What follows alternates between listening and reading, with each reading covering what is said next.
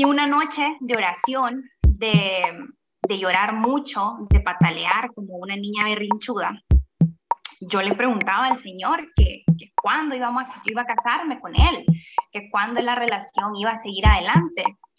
Y en ese, en ese tiempo yo estaba coordinando un capítulo de jóvenes y cuando Dios nos da instrucciones, a veces no suele utilizar muchas palabras. Utiliza una, dos o tres y te quedas en el aire y decís como, ¿y cómo descifro este, este, este rompecabezas de tres, de tres piezas nada más? Entonces eso fue lo que hizo conmigo en esa noche. Solamente me dio una palabra y fue no. Bienvenidos a Disruptivos, un podcast creado por jóvenes FINEC Latinoamérica. Esto nace con el fin de demostrarte que sí se puede ser un joven diferente. Un joven disruptivo que rompa con todo molde que la sociedad te quiere imponer. En este espacio invitamos a personas que han enfrentado situaciones y momentos no tan distintas a las que tú o yo podemos tener. ¿De qué? De temas que hoy en día necesitamos hablar.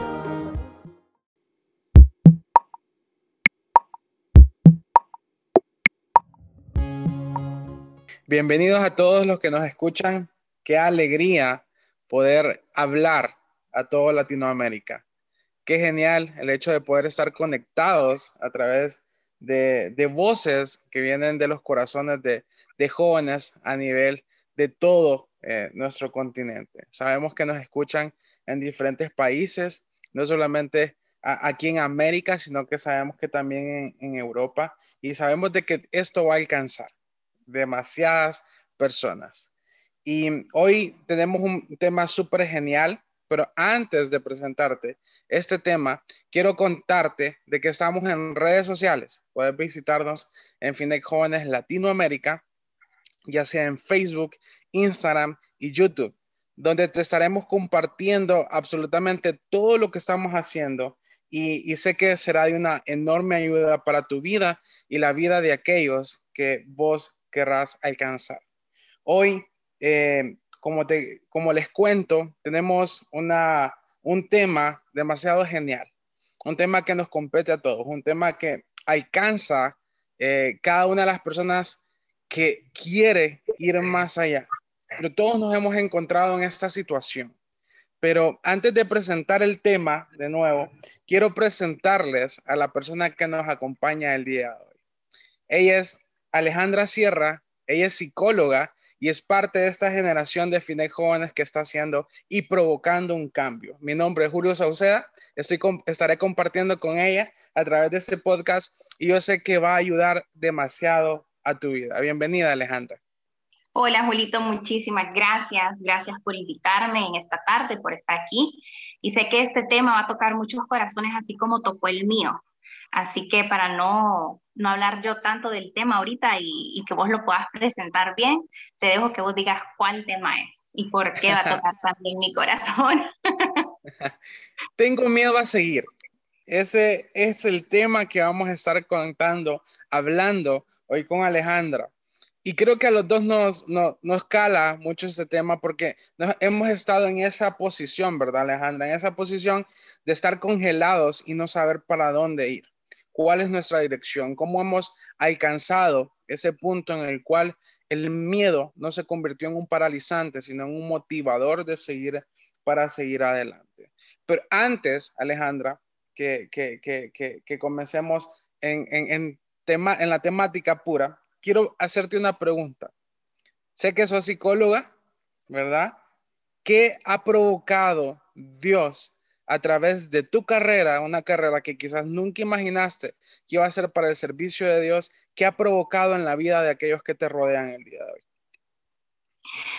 Pues, ¿qué ha provocado mi carrera en la vida de aquellos que me rodean? Jamás, para empezar, jamás me imaginé que mi carrera la iba a poner al servicio de Dios. Pues hoy sí, soy psicóloga, pero me dedico al área industrial, no al área clínica.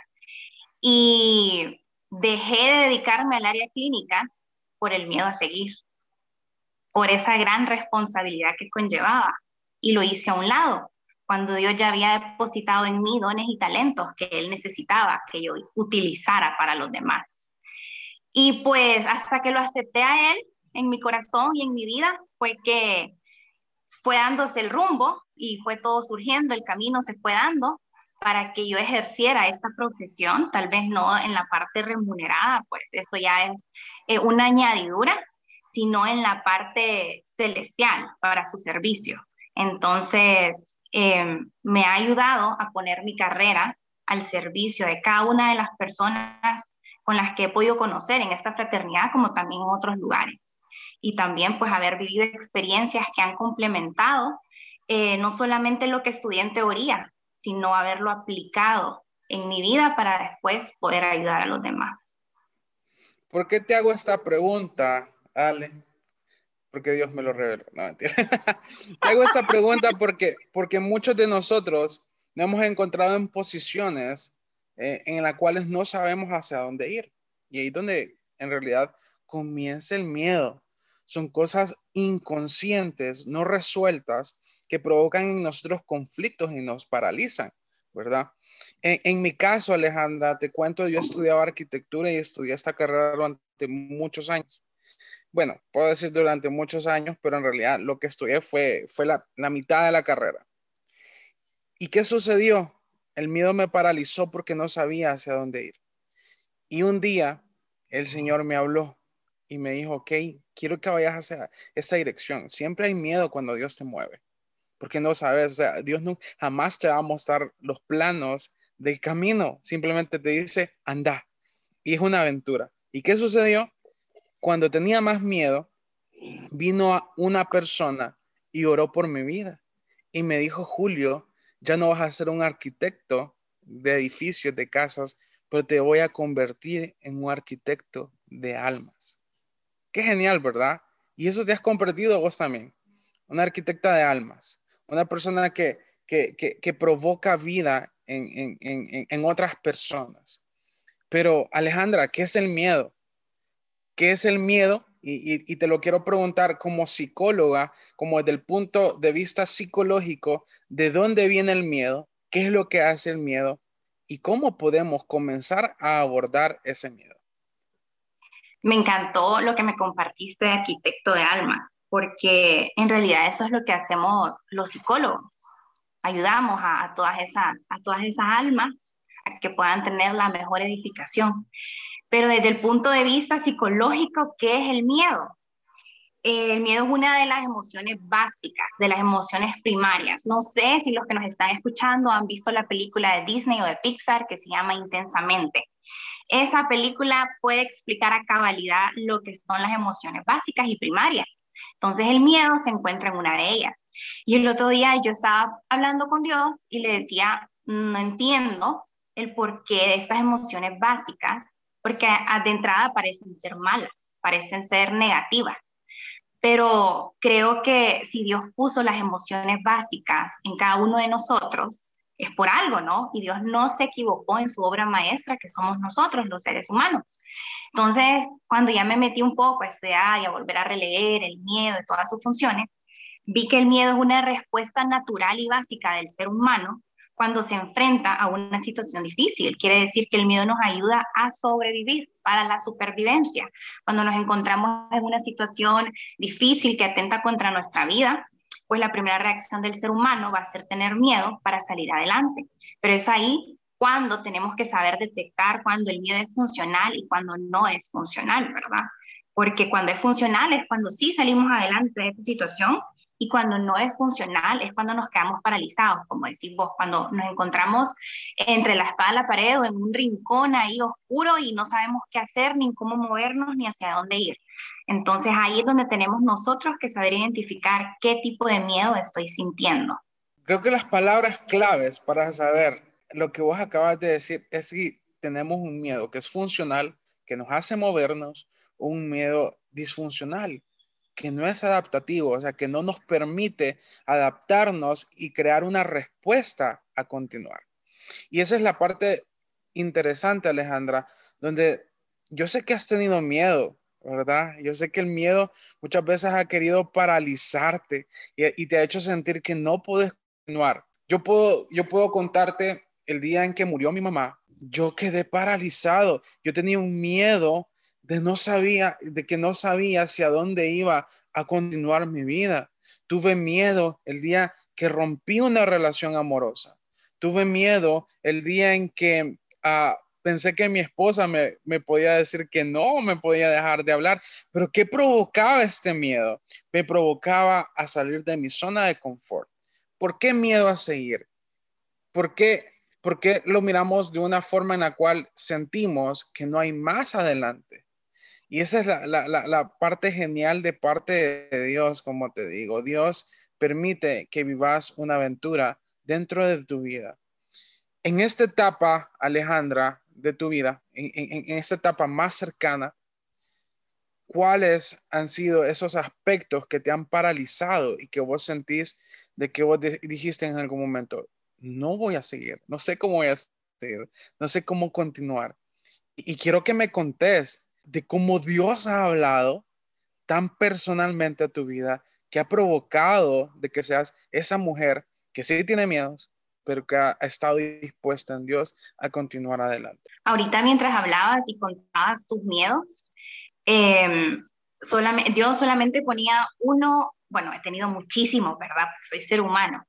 Eh, a pesar de ser psicóloga, soy ser humano. Entonces, em, Dios ponía la etapa en la que yo era novia de mi esposo. Y nosotros, normalmente, los seres humanos, tenemos muchísimo miedo, ya sea por las estructuras de pensamiento, por inseguridades del pasado, por cosas que nos hayan pasado en nuestra vida. Y hoy mientras oraba en la mañana, el Señor me mostraba cómo nosotros, los seres humanos, nos aferramos a la seguridad, entre comillas, que nos provocan las cosas del mundo y nos aferramos y las agarramos y no las soltamos. No las soltamos por ese miedo, por esa incertidumbre que provoca el soltarlas y salir de nuestra zona de confort.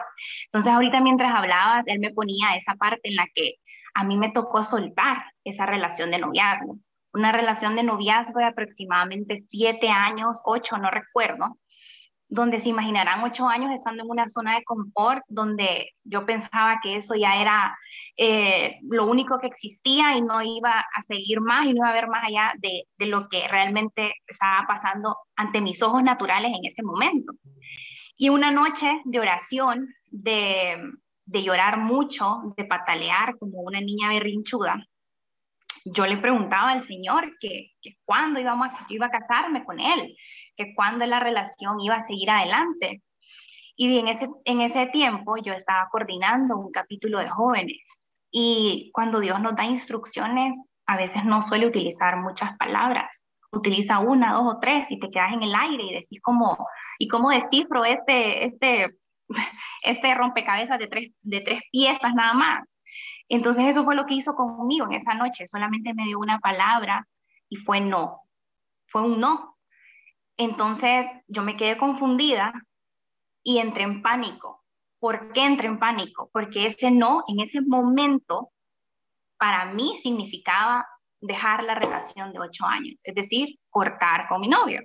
Em, y me daba miedo, me daba miedo soltar lo que yo pensaba que era seguro, porque no estaba confiando al 100% en lo que yo ya tenía preparado para mí. Y al pasar el tiempo, pasaron seis meses en los que me dediqué única y exclusivamente a sus asuntos. Dejé a un lado ese tema que me daba tanto miedo, no por no enfrentarlo, sino porque decidí confiar como una niña pequeña, a ojos cerrados en Dios y entregarle esa relación. Y fue así como después de ese tiempo de confiar, de, de intimar con Dios, de tener una relación más profunda con Él, es así como después ese noviazgo se convirtió en un matrimonio pero lo que yo quiero rescatar de esto no es solamente el cuento de hadas del matrimonio, sino lo difícil que es soltar algo que te parece cómodo y seguro para confiar completa y plenamente en Dios. No es nada fácil, da mucho miedo, da mucho miedo. Entonces requiere eh, de mucha oración, requiere de mucha disposición, de mucha humildad de parte de cada uno de nosotros, confiar en nuestro Padre Celestial, porque no es fácil.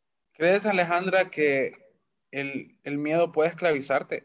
Totalmente, claro que puede esclavizarnos, especialmente si estamos en, esa área de, comodidad y ya sea un área de comodidad de pecado, ya sea un área de comodidad y pecado, llámese desde el más grande hasta el más pequeño, pues para Dios no tiene tamaño ni, ni magnitud, es lo mismo, pecado es pecado ¿Cómo lo podría ejemplificar yo? Como por ejemplo el abuso de la pornografía, el abuso de malgastar el tiempo, de la pereza, de redes sociales, de mala alimentación. Eso te esclaviza, en cierto modo, y no quieres salir de ahí porque te da miedo a ver qué hay más allá de tus ojos naturales y requiere de fe dar ese paso tan grande. En Romanos 8:15 dice, y ustedes no han recibido un espíritu que los esclavice al miedo. En cambio, recibieron el Espíritu de Dios cuando Él los adoptó como sus propios hijos.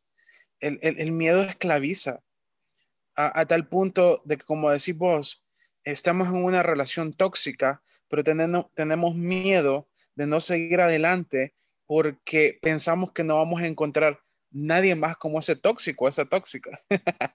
y, pensamos de que ya no hay nada más que seguir y que me tengo que, que, acoplar, me tengo que adaptar. ¿Y qué es lo que resulta? Normalizamos a vivir con miedo, a vivir con temor, a, vivir sin ganas de vivir porque estamos viviendo la vida de otra persona. Hay otros que tienen miedo de, de, realizar un cambio de carrera, hay otros que tienen miedo a perdonar, y ser perdonados. El miedo lo tenemos en distintas áreas de nuestras vidas, literalmente. ¿Cómo, Alejandra, podemos vencer, no vencer, cómo podemos dominar el miedo? Porque lo hablaste en un principio. El miedo es una de las emociones básicas del ser humano. Dios nos creó a tal perfección de que cuando estaban los primeros humanos, ¿verdad? Adán, Eva y, todo el séquito que seguía, ¿verdad? Eh, todos tenían miedo. ¿Por qué? Porque habían animales salvajes y no se podían quedar paralizados, tenían que correr. Es como cuando un perro comienza a ir detrás tuyo, no te vas a quedar parado hasta que te muerda. Si el miedo te paraliza, te fue mal. Pero si el miedo provoca que tu, respuesta biológica sea adrenalina en tu sangre, vas a salir corriendo, te vas a, a, subir un árbol y ni siquiera vas a saber cómo lo hiciste. Pero así como, Alejandra, así como hay respuestas biológicas al miedo, también hay respuestas espirituales. Y una de ellas es encontrarnos bajo la adopción de un Padre que es Dios. ¿En qué momento, Alejandra, vos, lo dijiste anteriormente, dijiste que cuando comenzaste a enfocarse, enfocarte en los asuntos de Dios, el miedo comenzó a hacerse un lado. Pero ¿qué comenzaste a hacer en ese tiempo donde el miedo comenzó a ceder y comenzaste a buscar la voluntad de Dios? Cuando estabas hablando, Julio, fíjate que el Señor ponía en mi corazón Jeremías 33:3 que dice, clama a mí y yo te responderé y te enseñaré cosas grandes y ocultas que tú no sabías. Normalmente el miedo hace que solamente veamos lo que está en nuestras narices, ¿verdad? Cerca de nuestras narices, no nos deja ver más allá de nuestros ojos naturales. Y, y claramente Dios nos dice, hay cosas grandes y ocultas que Él nos va a enseñar y nos va a mostrar más allá de lo que nuestros ojos naturales pueden ver. Y ahí está su grandeza. Ahí está la deidad de Dios. Entonces, eh, para responderte la pregunta que me hiciste, desde el punto de vista psicológico, ¿cómo superar el miedo? Yo lo podría ver eh, con la reestructuración cognitiva. ¿Qué es la reestructuración cognitiva? Es el cambio de patrones en nuestros pensamientos, porque en nuestros pensamientos empieza a funcionar todo nuestro ser. Según como yo esté pensando, así mismo yo me voy a comportar. Entonces, si yo empiezo a hacer esa reestructuración cognitiva, ¿cómo inicio a hacerla? Detectando el miedo primero, porque a veces siento rechazo hacia algo, pero no sé qué es miedo. Tengo que detectar primero qué es miedo.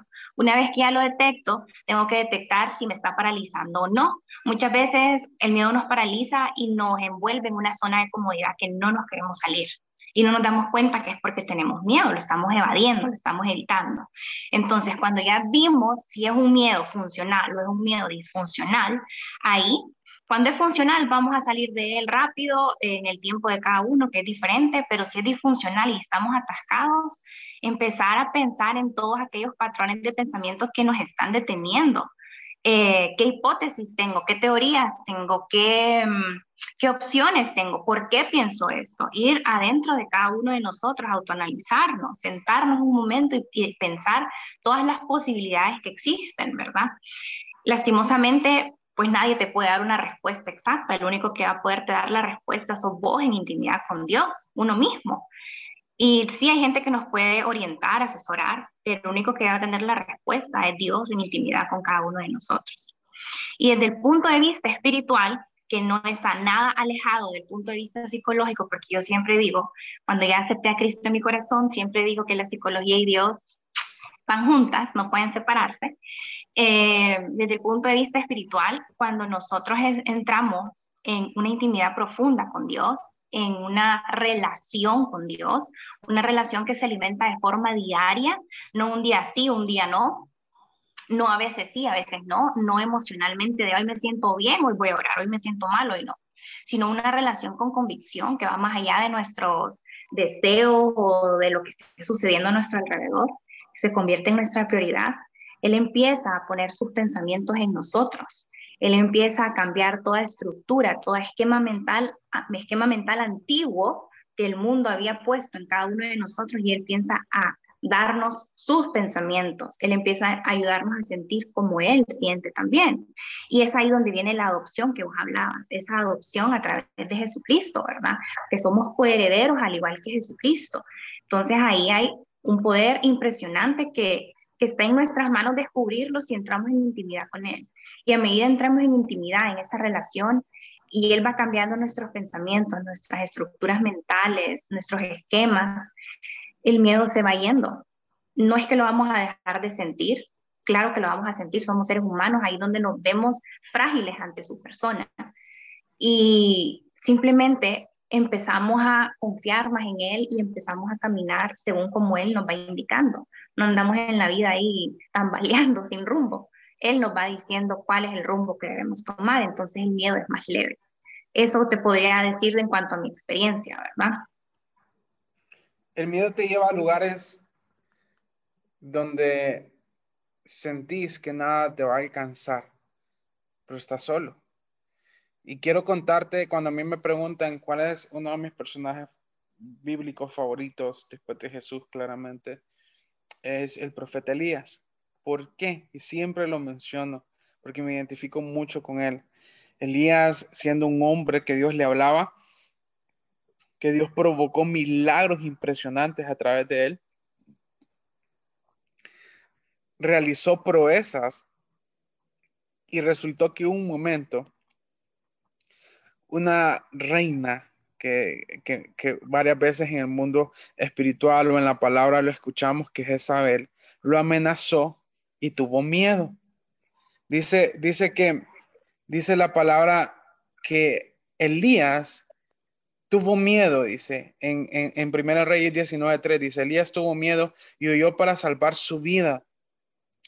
Eh, me voy a adelantar un, un poquito más. En el versículo 4 dice, luego siguió solo todo el día hasta llegar al desierto. El miedo nos hace andar solos muchas veces. Se sentó bajo un solitario árbol de retama y pidió morirse. Basta ya, Señor, quítame la vida. El miedo muchas veces te puede llevar a otro tema, que es la depresión, que es la ansiedad y un sinfín de cosas. Pero si Dios nos está dando la estrategia en este día de lo que Alejandra nos has contado, de cómo, eh, cuáles han sido tus formas, de cómo el Señor ha utilizado para vencer los miedos, podemos ir venciendo, esos miedos. Y a veces son miedos inconscientes, Alejandra. Y te voy a contar mi experiencia así rápidamente. Yo estaba leyendo un libro que se los recomiendo, se llama Inconmovible. Atrévete a aceptar el llamado de Dios de, de una pastora y una, una, y una de las líderes de una de las ONGs más grandes del mundo, que se llama Campaña A21, que se encarga de, sacar a mujeres del tratado de blancas, como se le llama, del tráfico sexual, las sacan de, esos lugares y las restauran. Y yo estaba leyendo este libro y Dios comenzó a desafiarme a salir de mi zona de confort. Todavía estaba estudiando arquitectura, pero yo tenía un miedo. Y, y, para mí era bien extraño porque, porque era un miedo hacia mi papá, un miedo infundado, un miedo que yo no recordaba. Y el Espíritu provocó algo en mí. Recordé cuando tenía seis años y tuve un episodio en el cual mi papá me gritó muy duro, muy fuerte, y yo no asimilé la gravedad del caso, y como no la asimilé, simplemente la guardé en mi inconsciente a tal punto que fue un miedo que arrastré durante muchísimos años en contra de mi papá, un excelente papá. él, me presentó a Jesús durante muchas ocasiones de mi vida. ¿Por qué tenerle miedo? Y es porque el enemigo utiliza miedos en tu vida que te paralizan y que sentís que nunca vas a vencer. ¿Sabes qué hice? Oré al Señor y le entregué ese episodio de mi vida a la edad de seis años. Y a partir de ese momento fui sano de mi corazón y el miedo hacia mi papá se fue. Y fue cuando tomé la decisión de estudiar arquitectura. ¿Me entendés? Entonces, vamos a tener miedos que son infundados, otros miedos que van a tener sentido y otros miedos que no van a tener sentido en, en nuestras vidas. Pero cuando te decía, Alejandra, que el miedo nos lleva a lugares donde vamos a estar solos, es porque dice la palabra de Dios, hay del solo que no tiene quien nos sostenga. Y dice en el mismo capítulo de Reyes, eh, primer libro de Reyes, capítulo 19, dice en el versículo 9, em, ahí llegó a una, a una cueva donde pasó la noche. Y escucha lo que pasa en el siguiente versículo, es tan genial lo que hace Dios. Entonces el Señor le dijo a Elías, ¿qué haces aquí, Elías? Sea, literalmente Dios va y visita a Elías dentro de la cueva y le decía, ¿qué haces aquí? No perteneces a este lugar. No perteneces al lugar del miedo. ¿Por qué tienes miedo si yo estoy contigo? Y vos lo mencionabas a través de Jeremías. ¿Cómo dar un paso adelante para vencer? No, ya lo dijimos, no para vencer, sino para domar al miedo. ¿Cuál fue ese paso adelante que diste, Alejandra, a pesar de que tenías miedo, porque dijiste, aquí voy en contra de cualquier cosa. ¿Qué fue ese paso de miedo que provocó que tu corazón se llenara de fe, Alejandra? Creo que, como vos decís, los miedos vienen, tienen un trasfondo. Eh, voy a seguir con el mismo ejemplo que les había dado al inicio de mi relación de noviazgo, que tenía que soltarla, pues venía el miedo al abandono. Esa era la raíz, el miedo al abandono, el miedo a estar sola. Había una dependencia emocional muy grande con mi novio en ese momento, eh, debido a la situación familiar, al trasfondo familiar al que yo pertenezco. Entonces, tuvo que venir Dios con su amor, con su infinito y perfecto amor, primero llenar la paternidad, la falta de paternidad que había en mí, y segundo, cuando ya estaba esa, esa paternidad llena y suplida, eh, confianza. A mí me costaba confiar. ¿Por qué? Por el mismo miedo al abandono, porque me daba miedo eh, darme y que me lastimaran como en mi casa lo habían hecho. Entonces me era muy difícil confiar en Dios. Y para confiar, como decía al inicio, requiere mucha humildad de parte de cada uno de nosotros, porque atrás del miedo también puede haber una gotita de orgullo, eh, de pensar que podemos solos, de pensar que no necesitamos de nadie. Como vos decías, te lleva a la, a la soledad. Y, y cuando ya mi corazón estaba confiando plenamente en Él, cuando mi corazón estaba contrito y humillado delante de la persona de Dios, lleno de su amor, por medio del Espíritu Santo, porque es Él quien nos redarguye. Ahí es cuando su amor me arropó, fue una noche en intimidad con Dios, su amor me arropó y solamente me hacía sentir que todo iba a estar bien. ¿Cómo no confiar en aquel que nos ha dado todo? A veces cuando tengo miedo, porque obviamente al día de hoy todavía tengo miedos, digo, ¿cómo no confiar en aquel que me lo ha dado todo, que es Dios? O sea, hasta parece ilógico desconfiar de Dios cuando Él siempre tiene lo mejor para sus hijos, no, no lo bueno, no lo que sobra, sino lo mejor. Entonces, eh, ahí fue cuando como niña, porque me vi, él me mostró una imagen como una niña chiquita, confía plenamente en su papá, en que si se tira de una, de una partecita alta y sabe que el papá estaba agarrándola, la, la va a sostener. Así. Entonces, esa confianza plena y más pura que jamás nunca había sentido. Era la primera vez que sentí esa confianza. Y, fue eso, el quebrantamiento de mi corazón, el dejarme inundar de Él y de su amor, porque en nuestro día a día estamos tan bombardeados de, del mundo, de lo que te dice, de lo que debería, no debería ser, cuando en realidad en intimidad con Él es donde lo descubrimos todo. Entonces creo que para dar ese paso tan grande de soltar, fue un proceso de confianza, eh, de humillación ante Él, pero sobre todo de llenarme de su amor, ese amor que echa fuera todo temor. Hay una reestructuración cognitiva. En, en, eh, cuando hablamos de cognitivo, para lo que nos saben es pensamiento, así, asociémoslo inmediatamente. Hay una reestructuración de todos nuestros pensamientos. Y, y hay un salmo que dice, o es un proverbio, no lo recuerdo ahorita, lo van a buscar, se los dejo de tarea. Dice, ¿Con qué limpiará el joven su camino? Y dice, con guardar tu palabra. En realidad, una de las cosas y principios que puedes comenzar a hacer es aceptar que hay un Cristo Jesús, un Salvador, que puede transformar tu vida. Segundo, adoptar y eh, eh, sos adoptado de parte de Dios, te convertís en un hijo, pero hay un libro hermoso que se llama la Biblia que va a provocar que todos tus pensamientos comiencen a ser transformados.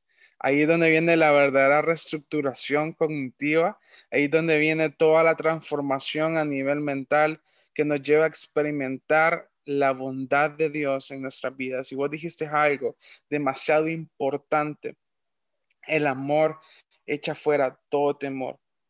El amor provoca transformación. El amor provoca cambios de vida drásticos, así de sencillo. Si te permitís ser lleno del amor de Dios, vas a ser transformado. ¿Verdad, Alejandra?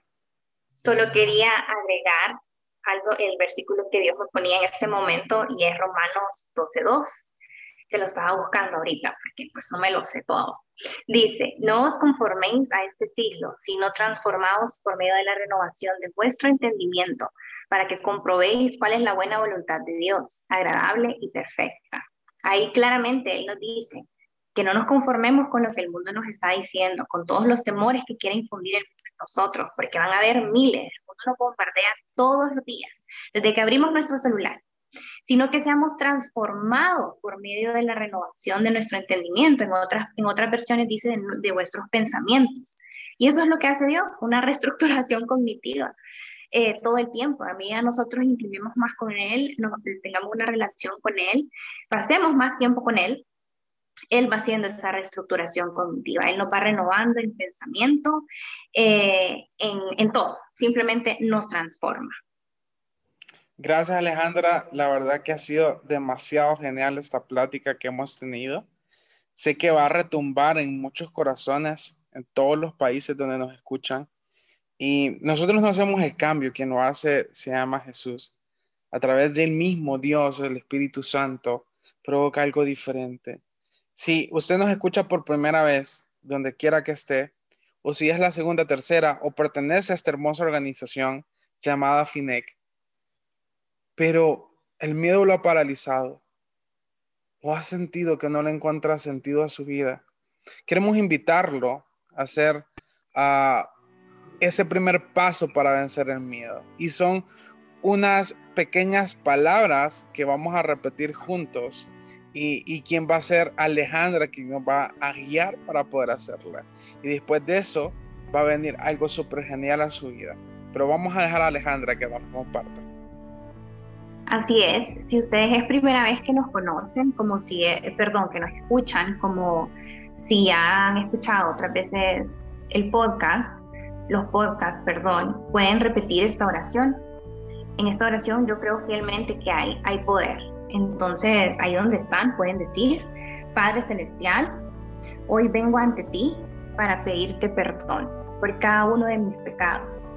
Y vengo a reconocerte a ti, Jesús, como mi Señor y mi Salvador. Hoy te entrego mi vida, mi familia, mi corazón mi trabajo y cada área de mi vida, Señor, para que la tengas en tus manos. Escribe mi nombre en el libro de la vida, en el nombre de Jesús. Amén. Así sea. Gracias Alejandra. Sé que para muchos este va a ser el comienzo de una vida completamente diferente. Ya sea que se le haya entregado su vida, su corazón por primera vez a Dios, o ya sea que se haya reconciliado con Él dé el primer paso para vencer el miedo, perdone, no deje que la ansiedad, la depresión y todos aquellos trastornos mentales que a veces provocan que tengamos retrocesos en nuestras vidas eh, lleguen a nosotros. Hay un Dios que tiene pensamientos de bien y no de mal, sino pensamientos que provocan vida y vida en abundancia. Esto ha sido, ha sido disruptivo, una plática fenomenal con Alejandra Sierra pueden seguir sus redes sociales y de igual forma pueden escribirnos a las redes sociales de Jóvenes Latinoamérica y contarnos qué es lo que ha provocado cada uno de estos episodios en su vida. Los invitamos a que estén pendientes de todo lo que estaremos haciendo durante este tiempo. Eh, estén pendientes del próximo episodio que va a estar genial. De igual forma, todo esto tiene un sentido, tiene una secuencia y vamos a ir provocando en sus almas, en sus vidas, cosas diferentes. Y eso somos. Así que muchas gracias Alejandra, gracias a todo el equipo de Disruptivo por ser parte de esto que Dios está haciendo. Así que hasta luego.